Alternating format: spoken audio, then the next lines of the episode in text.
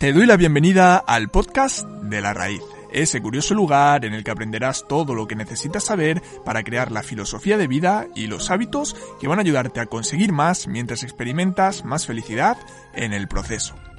Y en el capítulo de hoy te traigo una de mis intervenciones en el programa Ambeudadona de Radio La Marina.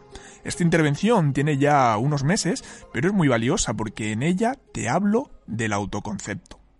El autoconcepto es la imagen que hemos creado de nosotros mismos. Es esa representación mental que tenemos acerca de quiénes somos.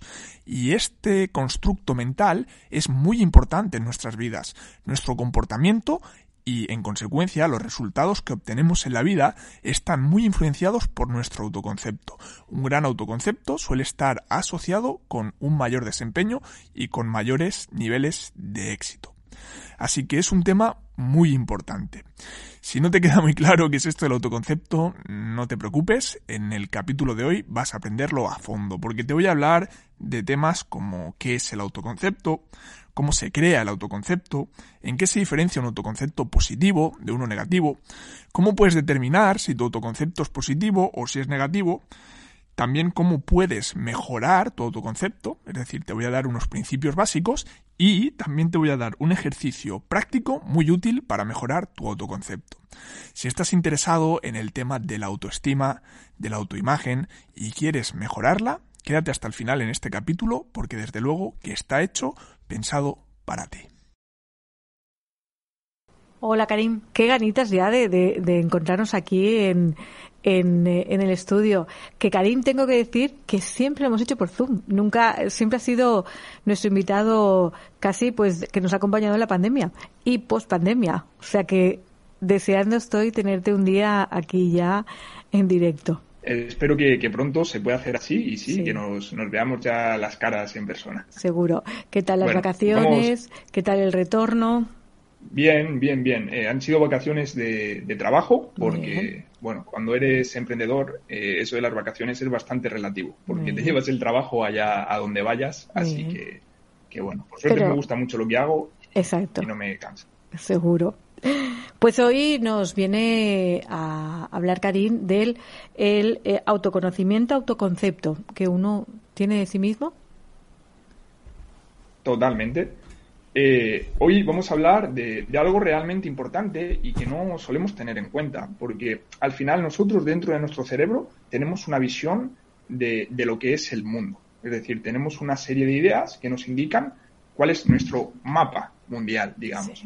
Pues bien, dentro de esas creencias también hay creencias sobre nosotros mismos. Es decir, nosotros tenemos una imagen en nuestra mente sobre nosotros y eso es nuestro autoconcepto.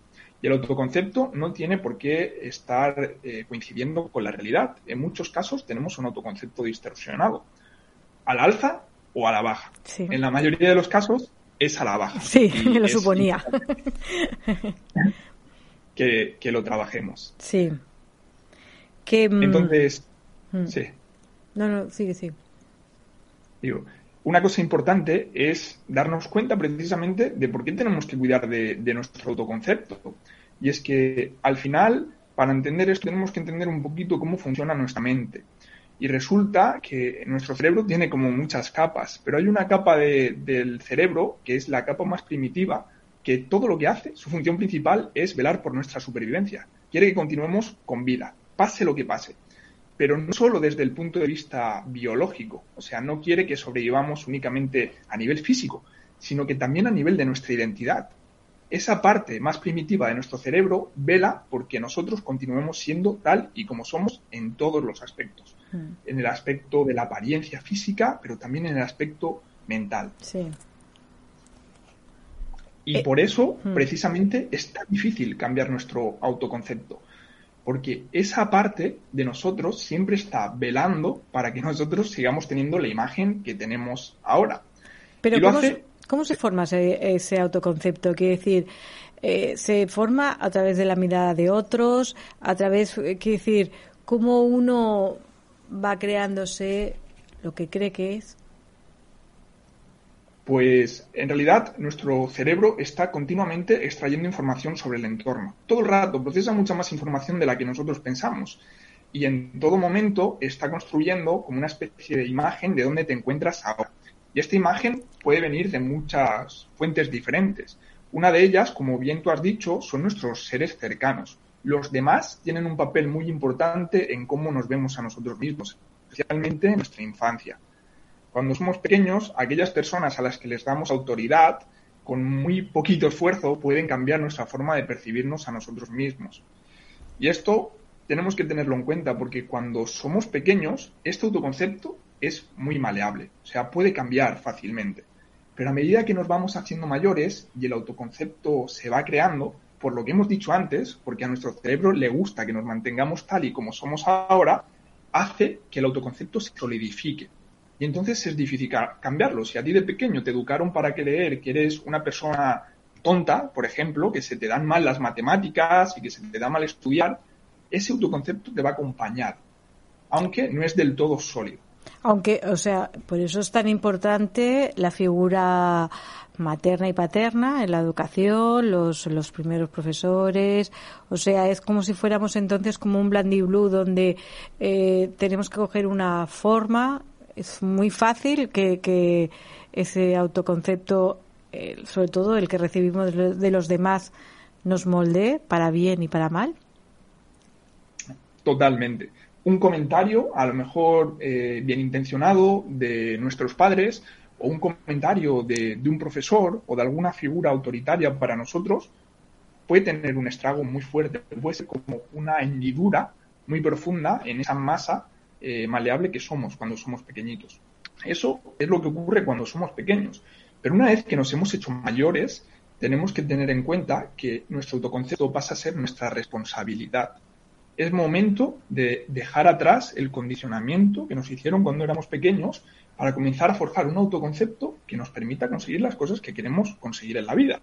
Y es que al final de nuestro autoconcepto provienen los recursos personales que tenemos. Es decir, en función de cómo sea tu autoconcepto, tú te vas a comportar.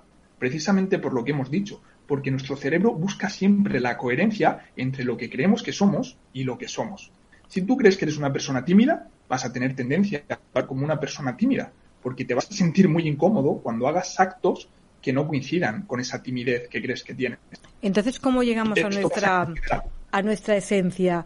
Eh, porque me imagino como grandes titulares, ¿no? Yo soy, sobre todo un poco relacionado con la autoestima, yo soy eh, valiente, yo soy, lo que decías, tímido, yo soy nuestro concepto es, eh, autoconcepto es siempre bajo grandes titulares que, que nosotros nos creemos, porque ¿cómo sabemos cuál es en esencia el nuestro? Vale, digamos que hay muchas señales que nos permiten determinar si nuestro autoconcepto es un autoconcepto positivo o si es un autoconcepto negativo. Pero antes de eso tenemos que entender qué significa que nuestro autoconcepto es positivo o qué significa que, que es negativo. Y básicamente nuestro autoconcepto es positivo cuando la visión que tenemos de nosotros mismos encaja con nuestros valores, es decir, con aquellas cosas del mundo que más valoramos. Si tú, por ejemplo, valoras mucho la valentía, pero eres una persona que te consideras cobarde, entonces tu autoconcepto es negativo, porque no tienes en ti algo que valoras y eso va a hacer que te quieras menos.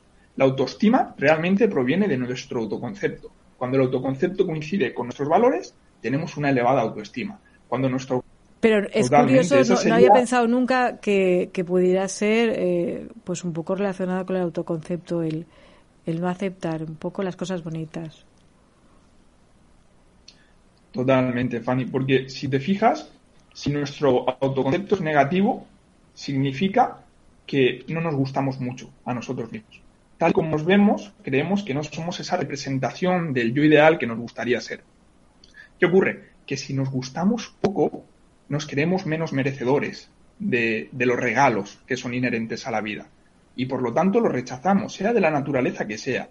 Y este rechazo no es necesariamente consciente. Las personas con una baja autoestima o un autoconcepto negativo no rechazan lo bueno de forma voluntaria, sino que lo hacen sin darse cuenta. Y eso es importante, porque si nosotros rechazamos las cosas que deseamos de forma natural, jamás vamos a conseguirlas. Las estamos repeliendo de nosotros mismos por lo que creemos de nosotros mismos. Como por ejemplo lo que hablas del rechazo de cosas inconscientes. Un ejemplo. Mira, por ejemplo, eh, una cosa que les pasa a las personas con un autoconcepto bajo es que son muy perfeccionistas, se exigen demasiado. Y esa es una forma subconsciente de no conseguir lo que quieren. Por ejemplo, imagínate que una persona con un autoconcepto bajo eh, quiere triunfar eh, haciendo un podcast, un programa de radio como este, pero independiente. Esa persona, como tiene un autoconcepto bajo y no se cree merecedora de lo que quiere conseguir, va a comenzar a ponerse el listón muy alto. Va a decir, si yo quiero conseguir esto, tengo que hacer todo esto, tengo que tener un equipo de grabación perfecto, tengo que entrenar mi voz para que suene increíble, tengo que practicar mi dicción, tengo que ser perfecto haciendo mis guiones. Se va a plantear una serie de cosas que realmente no son necesarias para conseguir lo que quiere. Todo lo que tiene que hacer es comenzar, comenzar con acción e ir avanzando y que le enseñe la experiencia. ¿Qué pasa? Ese perfeccionismo es una barrera que hace que tú no comiences a actuar porque para conseguir esos tres requisitos va a pasar un montón de tiempo, un tiempo que tú no has invertido en ir realmente tras lo que quieres.